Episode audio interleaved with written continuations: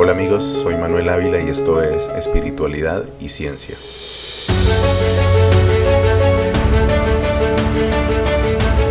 En un episodio reciente conté cómo en una etapa difícil de mi vida me sentí abrumado por el miedo a la muerte y a la calamidad que nos acechan inexorablemente y que pueden acabar por torcer la vida en un abrir y cerrar de ojos.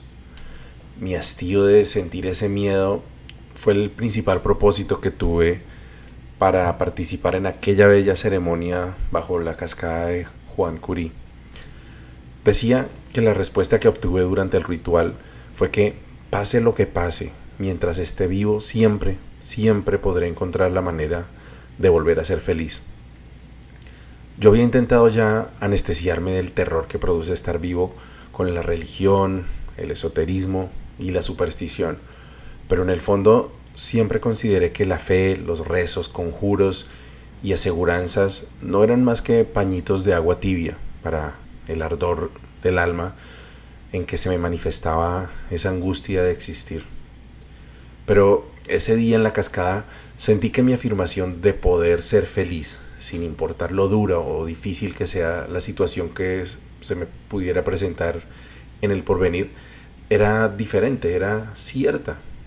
No porque alguien me dijera que era verdad, que era cierto, o porque lo hubiese encontrado en un texto mágico, o ni siquiera porque se me hubiese presentado como una revelación, sino porque encajaba bien en, mi lógica y en las experiencias que había vivido hasta ese momento. Hoy voy a hablar sobre esa afirmación, por qué es tan poderosa, pero sobre todo porque es cierta. En otro episodio reciente hablé del miedo a la muerte y se dice que ese es el miedo primordial de los seres humanos. Pero me he dado cuenta que en realidad a lo que le tenemos miedo no es a la muerte, sino a la vida.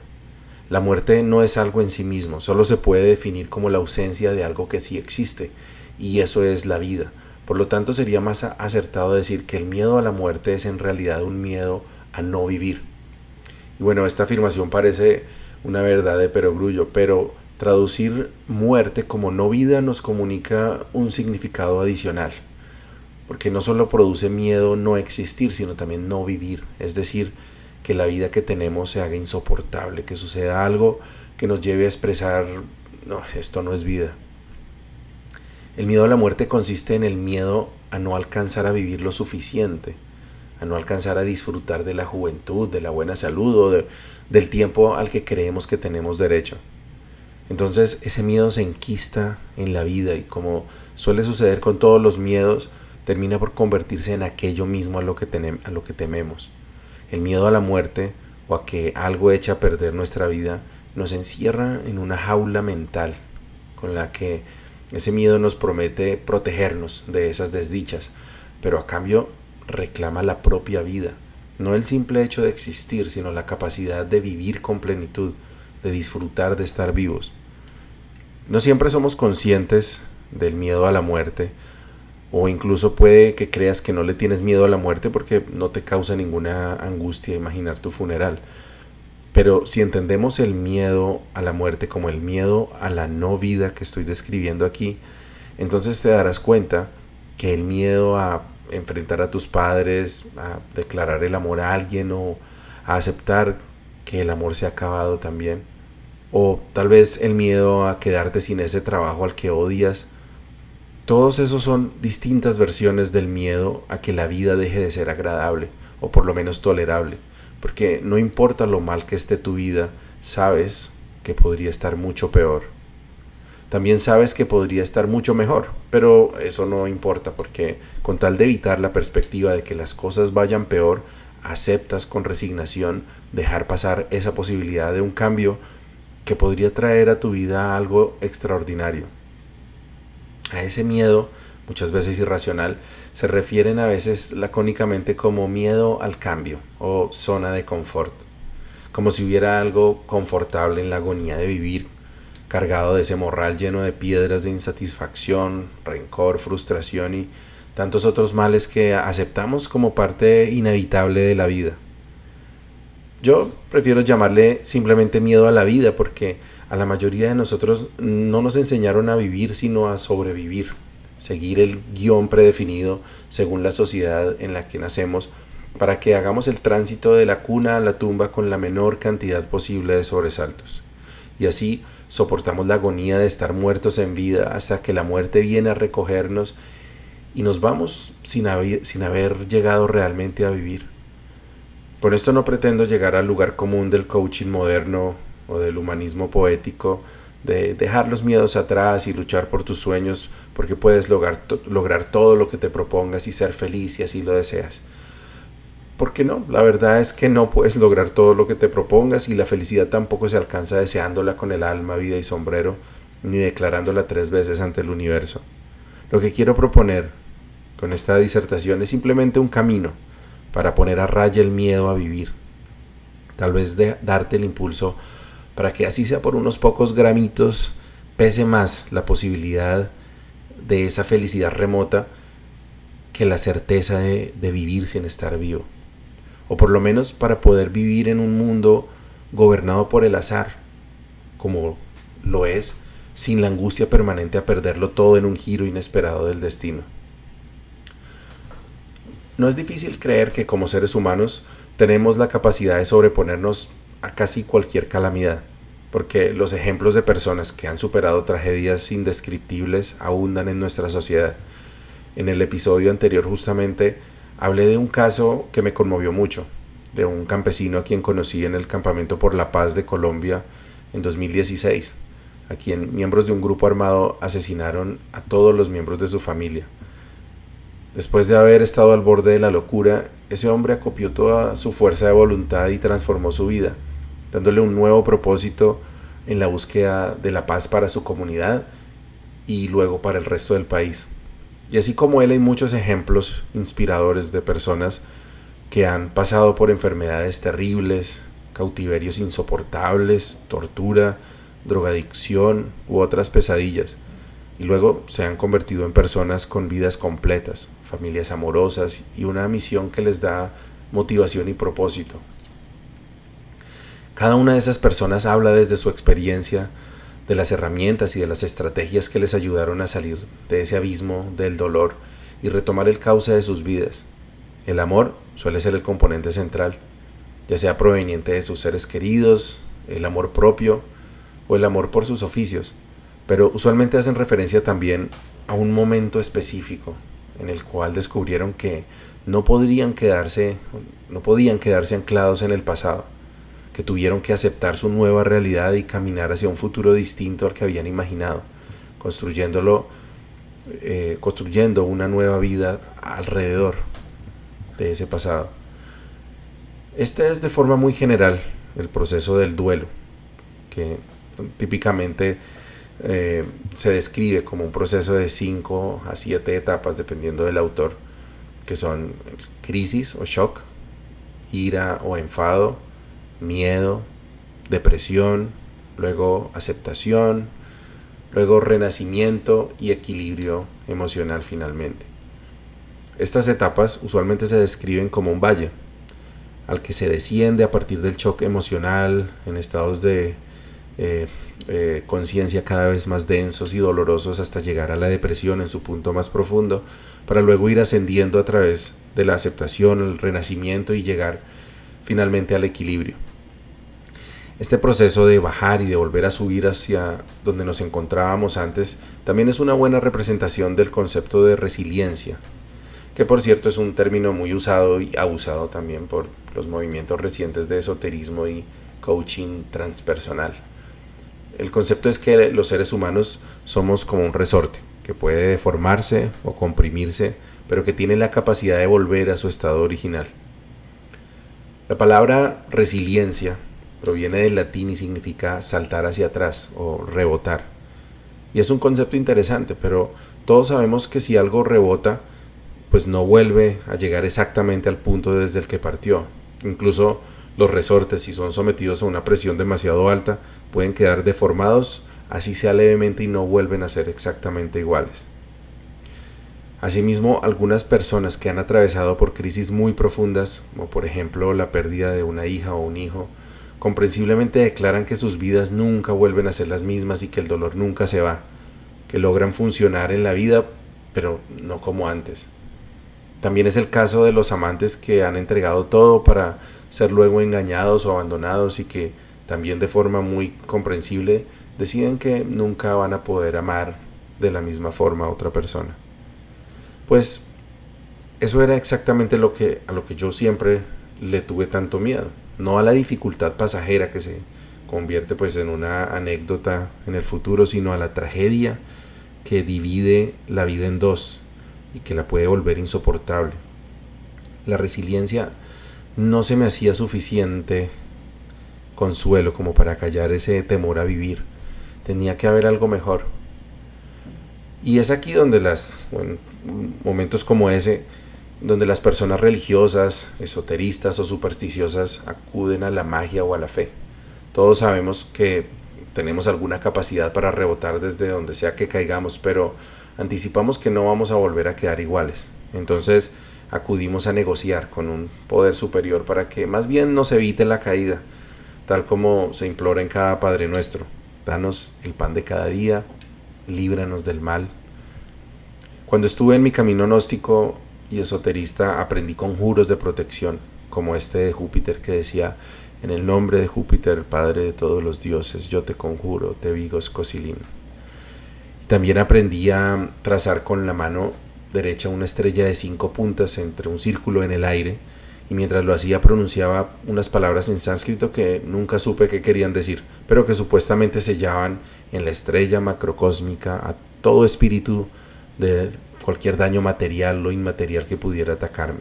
Entonces yo decía, Klim, Krishnaya, Govidnaya, Gopillana, Balabaja, Swaha. Y en mi país donde afortunadamente la gnosis y el esoterismo no están tan extendidos, la cultura popular tiene un extenso ademecum de conjuros y de rituales de protección que van desde baños con hierbas como altamisa, rudo, menta, eh, pencas de sábila que cuelgan detrás de las puertas, que es herencia indígena, hasta medallas de San Benito, cruces de Caravaca, crucifijos, estampitas de la Virgen, escapularios, oraciones al Divino Niño, invocaciones a San Miguel Arcángel, que es herencia europea todo esto. Pero no nos apresuremos a descalificar a los religiosos y a los esoteristas por esta búsqueda de protección mágica, porque la ciencia también tiene su propio pecado y también ha puesto una buena cuota de dudosos bálsamos para ese miedo a vivir. Si miramos a nuestro alrededor, en esta época de avances tecnológicos y de disponibilidad casi ilimitada de conocimiento, cada vez estamos más rodeados de soluciones, entre comillas, al problema de estar vivos y que nos prometen más y más seguridad y menos probabilidad de convertirnos en víctimas del infortunio. Algunos de estos avances ciertamente nos protegen de muchas calamidades, Tal vez los, los inventos más importantes en ese sentido han sido los inodoros, el agua potable y los fertilizantes, seguidos de cerca por el jabón, las vacunas y la penicilina. Sin embargo, a medida que hemos ido neutralizando los peligros más graves y más reales que nos acechaban, nos hemos vuelto todavía más miedosos. Entonces, la modernidad nos ofrece más y más soluciones para callar esos miedos, seguros de vida, vallas de contención en las autopistas, GPS, alarmas monitoreadas por internet, eh, gas mostaza o irritante, o rifles AR-15 como los que venden en Walmart en Estados Unidos. Justo hace poco Paula me preguntó qué opinaba sobre una nueva moda en Estados Unidos que, tienen los padres de familia de dotar de morrales hechos con material antibalas a sus niños en edad escolar. Porque si se trata de nuestros hijos, de los cuales cada vez tenemos menos además, entonces ahí es donde la paranoia nos asalta con sevicia. A ellos hay que protegerlos de absolutamente todo, desde los gérmenes en el piso hasta los asesinos seriales en las escuelas, pasando por los supuestos ladrones de niños que acechan en cada esquina y también les, los tratamos de proteger de que tengan que pagarse sus maestrías y ahorrar además para comprarles su casa cuando sean adultos. No es casualidad que algunas personas hablen de las nuevas generaciones que están creciendo en estos tiempos como niños de cristal. No porque sean frágiles, sino porque estamos formándolos para que crean que lo son. Y es aquí que tocamos el tema central de este episodio, la fragilidad. Fragilidad es la capacidad de romperse o de quebrarse de una forma o, sin mucho esfuerzo. Una característica eh, de muchos materiales que usamos a diario y, y, que se nos vienen a la mente cuando mencionamos esa palabra, por ejemplo, vidrio, papel, balso o cristal.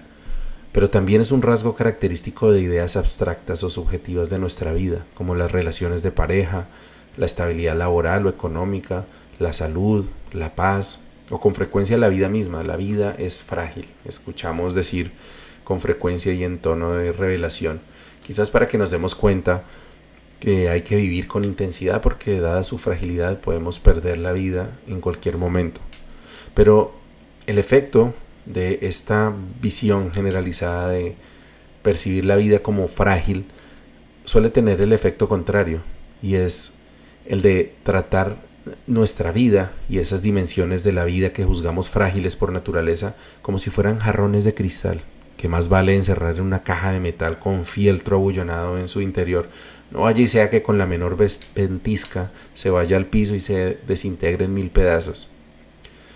Nuevamente es pertinente que eh, mencione el ejemplo de los hijos, porque si los tienes y son pequeños aún, Conoces esa sensación de verlos rodeados por todas partes de peligros que debes neutralizar, asegurando, desinfectando, supervisando, restringiendo, controlando, conteniendo y llegado el caso castigando.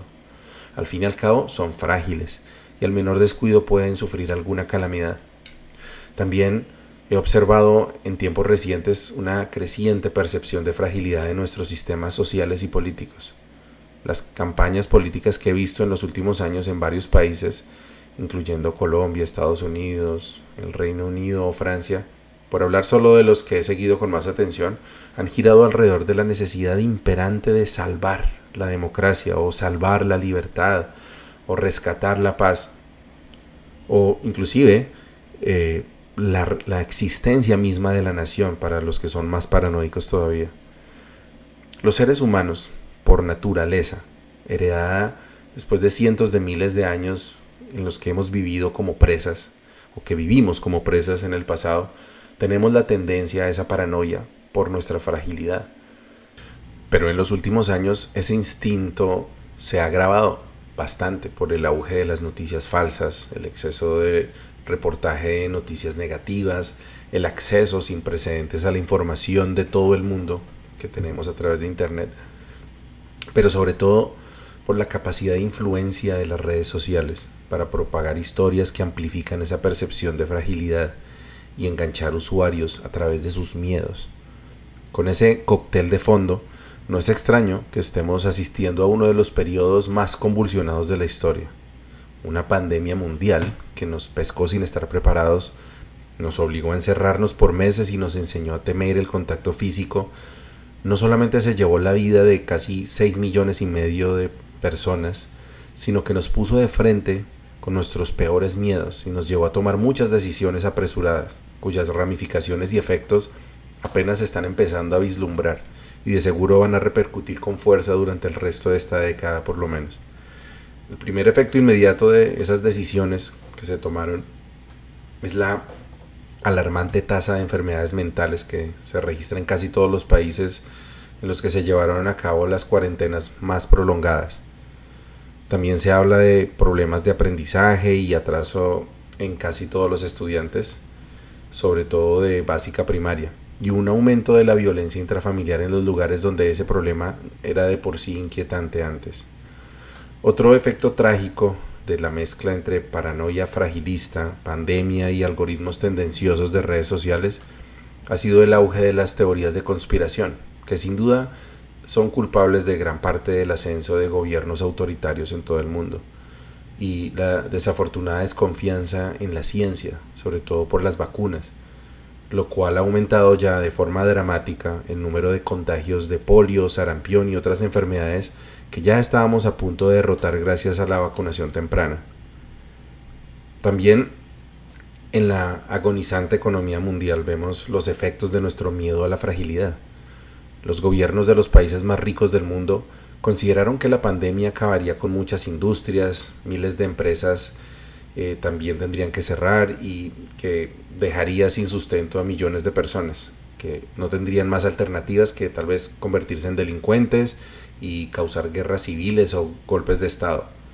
Y sin mucho remordimiento los gobiernos imprimieron cantidades increíbles de dinero y lo repartieron a manos llenas a empresas y empleados que incluso muchos de ellos aún seguían recibiendo sus salarios mientras trabajaban cómodamente en pijama desde la cama.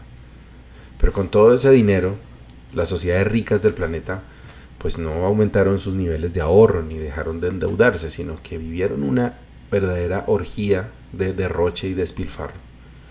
Y esto lo que hizo fue engendrar las mayores burbujas económicas de la historia, que tenemos ahora la burbuja de la finca raíz, la del consumo de lujo, que pues ya pasó, y la de la bolsa de valores, que todavía en parte sigue existiendo. Estas tres mega burbujas que aún no terminan de estallar, pero que nos siguen llevando sin remedio poco a poco hacia el abismo, económico al menos.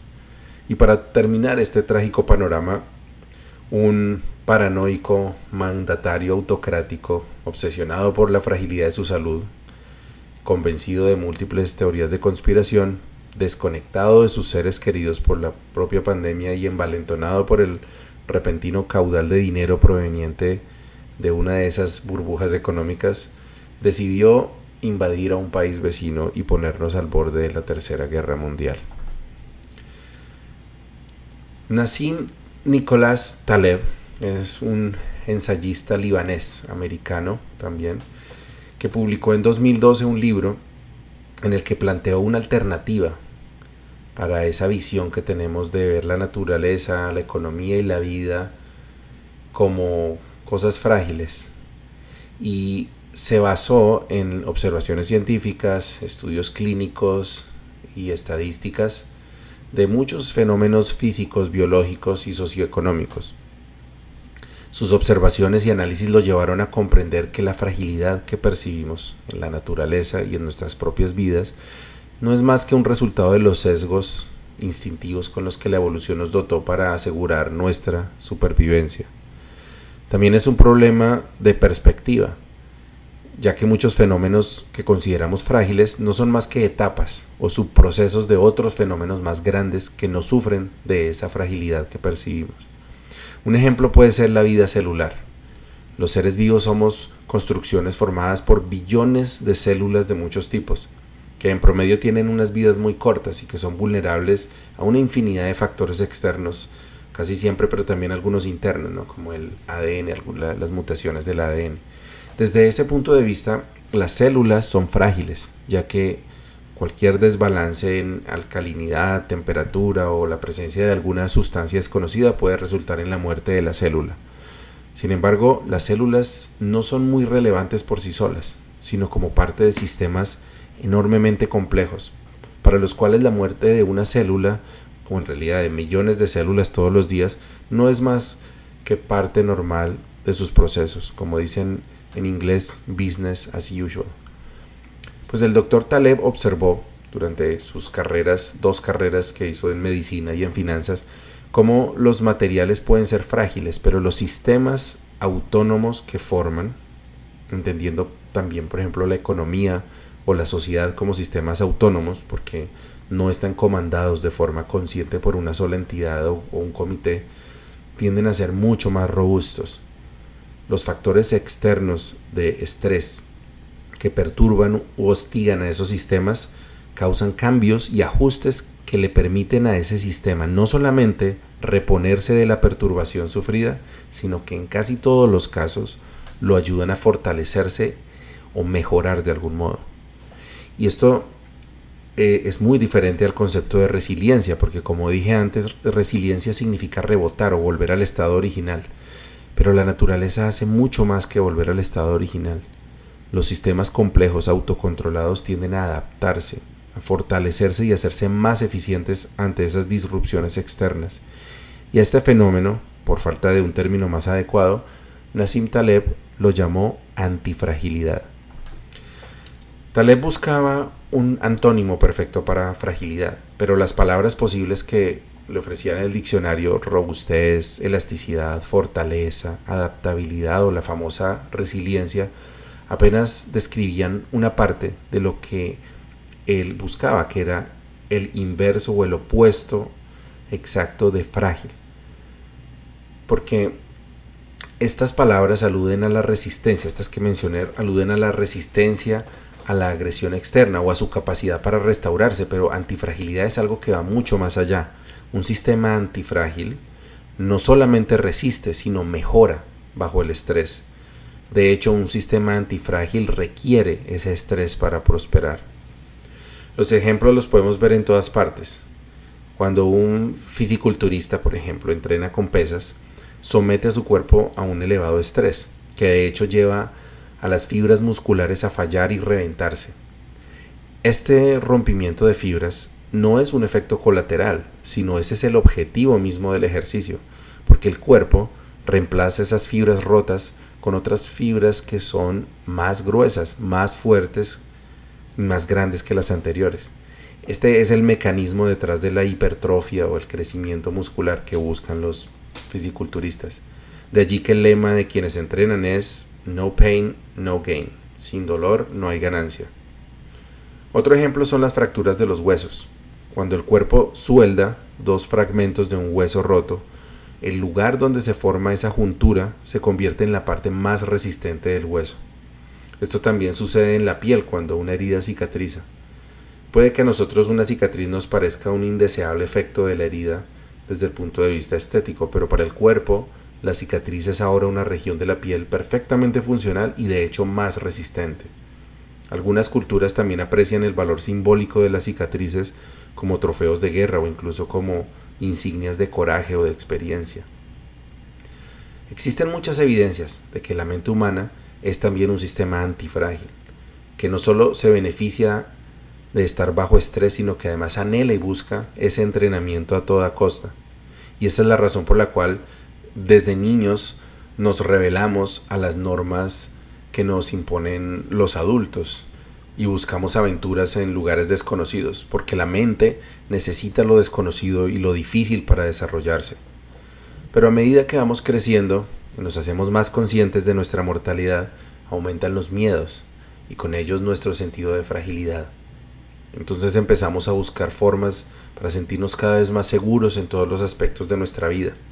Hasta cierto punto, esa búsqueda de seguridad es positiva y mejora nuestra calidad de vida, pero eventualmente se hace perniciosa y de hecho aumenta nuestra fragilidad en lugar de disminuirla. Ejemplos de los efectos o de estos efectos de la sobreprotección en detrimento de nuestra antifragilidad o, o a favor de nuestra fragilidad es la economía muchas medidas que se toman para hacernos menos vulnerables, por ejemplo, a las recesiones económicas, eh, al desempleo y, otras, y a las crisis financieras, han terminado generando más crisis que las que trataban de evitar. Y aquí podemos volver a mencionar el ejemplo de las crisis financieras recientes. En la crisis de 2008, por ejemplo, casi todos los gobiernos del mundo se lanzaron a salvar a los bancos que estaban a punto de quiebrar para supuestamente evitar el desmoronamiento de la economía y en la crisis de la pandemia de 2020, como mencionaba el salvavidas, entonces fue para que miles de empresas no tuvieran que despedir empleados o declararse en bancarrota. Y estas parecen buenas intenciones, pero lo que se perdió de vista fue que las crisis también sacan lo mejor de nosotros. Muchas empresas que se enfrentan a una crisis aprenden a adaptarse, mejoran sus procesos, se hacen más eficientes, despiden empleados redundantes, reducen gastos y se esfuerzan por adaptarse, encontrar nuevos mercados, generar mejores productos. Y muchas de las empresas que recibieron estos apoyos eh, financieros en 2020, pues lo que hicieron fue invertir en cosas innecesarias, eh, hacer campañas publicitarias y cosas que no generaban valor. Algunas de esas empresas eh, que se enfrentan a crisis, pues van a fracasar y, y van a entrar en bancarrota. Pero ese fracaso, si bien es una situación infortunada desde el punto de vista de esa empresa, de sus accionistas y de sus empleados, desde la perspectiva de la industria y del mercado puede ser algo positivo, porque las patentes y los productos de esa empresa que desaparece suelen pasar a manos de otras empresas más eficientes y creativas. Algunos empleados también se van con su experiencia a otras empresas, pero otros se convierten en emprendedores que crean nuevas empresas y en el futuro pues terminan generando más empleo. De hecho, se ha demostrado que las crisis económicas son los periodos en que más se incuban nuevos emprendimientos y nacen más empresas. Y llevando este ejemplo nuevamente al cuerpo humano, pues nosotros nunca lloramos la muerte de nuestras células. De hecho, necesitamos que millones de células mueran a diario para que nuestros tejidos se renueven y vivamos saludablemente. Esto es para generar antifragilidad. Cuando las células se niegan a morir y se reproducen sin control, sucede un fenómeno que multiplica exponencialmente nuestra fragilidad y a ese fenómeno lo llamamos cáncer. Con la vida humana sucede exactamente lo mismo que con las empresas y con las células desde el punto de vista individual puede verse como una tragedia mm, que pues que se pierda una vida, pero desde el punto de vista de la comunidad, de la sociedad o de la humanidad como un todo, la muerte es necesaria y no solamente la muerte natural en la vejez, porque la muerte es el mecanismo mediante el cual la selección natural elige las características más eficientes de acuerdo al entorno de cada especie. Cuando salgas a dar un paseo por la calle, mira a tu alrededor y vas a ver por todas partes los resultados de la antifragilidad de nuestra sociedad, derivada de nuestra fragilidad como individuos. Casi todas las características de seguridad de tu automóvil, las señales de tránsito, el material de las construcciones, de la ropa, el diseño de aviones modernos, los protocolos contra incendios y el sistema judicial mismo, todo eso se ha venido fortaleciendo año tras año gracias a la experiencia que se obtiene de los accidentes en los que cientos de miles de seres humanos han sufrido lesiones o han fallecido. A través de esas tragedias comprendimos algo, aprendimos algo más sobre la realidad del mundo que nos rodea y los principios que lo gobiernan. Pero bueno, hablemos ahora sí entonces sobre cómo se aplica el principio de la antifragilidad a nuestra vida. Como dije antes, los seres humanos necesitamos la adversidad no como una prueba para demostrarle a alguien que somos dignos o capaces, sino para entrenarnos, de la misma forma en que nuestros huesos y músculos necesitan llegar a su límite para fortalecerse y crecer. Nuestro cerebro es un órgano increíblemente elástico y también responde de forma antifrágil a la presión externa. Muchas personas crecen y prosperan en entornos de incertidumbre o después de episodios trágicos como una enfermedad, una experiencia cercana a la muerte o la pérdida de alguien o algo importante. Para esas personas superar el evento y convertirse en alguien mejor se convierte en una manera de dar un nuevo sentido a su vida y de cambiar la forma en que perciben esa situación desafortunada para que ya no sea solamente un recuerdo desagradable, sino también una motivación o un impulso para hacerse para hacer un cambio positivo en sus vidas. Pues esa es justamente la visión que yo decidí adoptar con respecto a la posibilidad de un evento trágico que podría suceder en el futuro.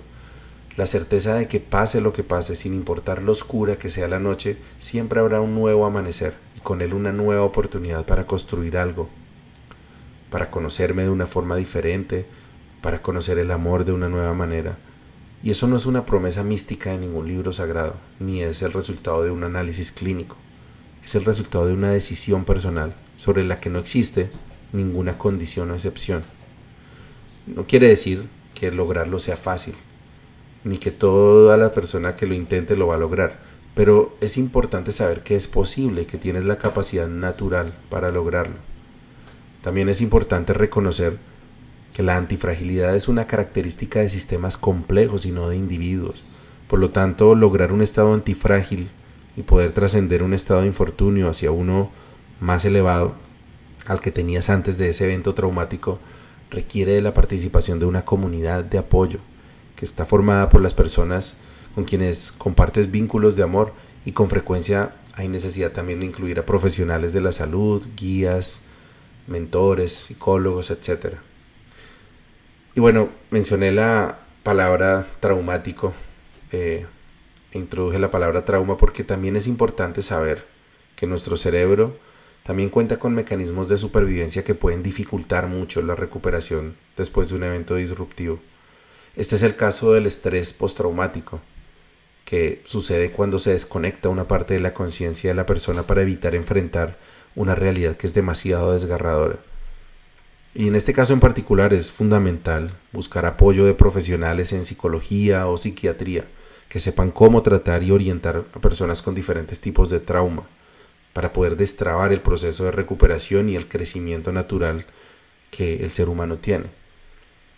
Desde el punto de vista de la espiritualidad, una forma de ver la antifragilidad es entender la conciencia humana como la esencia divina que brilla dentro de cada ser y que se empodera de su propio destino.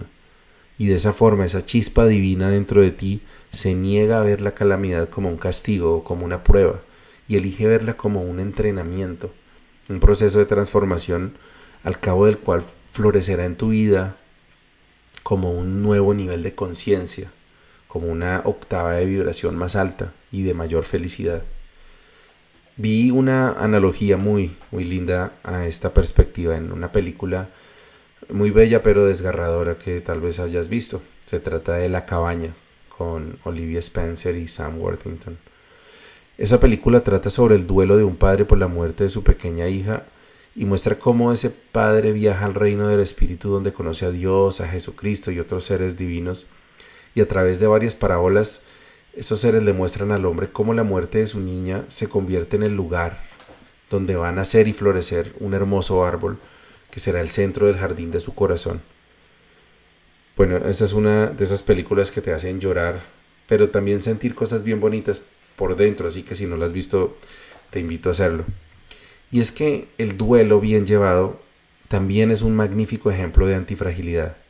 Dicen quienes han pasado a través de una pérdida y han logrado encontrarse luego del duelo siendo unas personas más felices y en paz que antes. Eh, dicen que el dolor y la ausencia nunca se van y por eso casi siempre devienen las lágrimas cuando vuelven a ese episodio, cuando lo recuerdan. Pues eso es fragilidad. Pero también dicen que llega un momento en que aceptan su nueva realidad y son capaces de reconciliarse con su nueva vida y recordar con alegría la vida de esa persona que se fue. Pues eso es resiliencia. Pero además cuentan que deciden mirar al futuro, encontrar nuevos propósitos para su vida y con el tiempo se dan cuenta de que sí, el dolor y la ausencia siguen allí en el centro de sus corazones, pero alrededor de esa pérdida, de ese dolor, la vida sigue creciendo como un círculo que se va expandiendo cada vez más y más a través de sus experiencias, sus nuevas relaciones, el amor. Y de esa forma, la pérdida cada vez pasa a ser una parte más pequeña de sus vidas. Y la vida entonces se convierte en una celebración en honor a esa persona que se fue y que ahora hace parte de su propia existencia. Y eso es antifragilidad. Para terminar, creo que la lección más importante sobre el pensamiento antifrágil eh, en el libro que, les comparto es que nos invita a dejar de temer a esas pequeñas incomodidades de la vida, no necesariamente esperar o desear mucho menos que suceda alguna tragedia, sino simplemente dejar de temer a esas pequeñas incomodidades de la vida y tomar una actitud más abierta sobre la incertidumbre.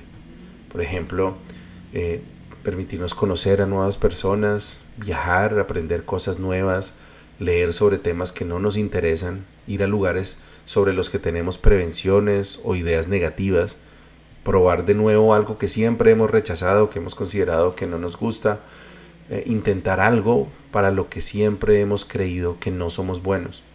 Y en general dar más pasos hacia lo desconocido, no necesariamente saltar al vacío, pero todas esas pequeñas acciones nos sirven para entrenarnos para una vida antifrágil.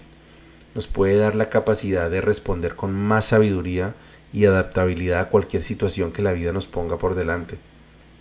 O aprovechar también de mejor forma las oportunidades que se nos presenten, porque ya no vamos a tener ese miedo a la incertidumbre de qué pasará si, si las cosas salen mal tal vez. También es importante que programemos nuestra mente para la antifragilidad a través de afirmaciones positivas sobre nuestra capacidad de transformación. Decir cosas como nunca serviré para tal cosa o eso sí no sería capaz de tolerarlo soportarlo o si pasa tal cosa será el fin para mí. Incluso si las dices en broma, pueden crear condicionamientos que luego se van a volver una carga consciente o inconsciente cuando necesites es impulso para salir adelante. Por el contrario, yo te sugiero hablar siempre de forma positiva y optimista sobre ti misma, haciendo afirmaciones que te den seguridad. Recuerda que tu propia voz es la forma en que esa divinidad interior se expresa y manifiesta su voluntad. Yo siempre encuentro un camino. No me voy a dejar ganar de esto. Pase lo que pase, siempre, siempre encontraré una forma de ser feliz. Buen camino y buena brisa.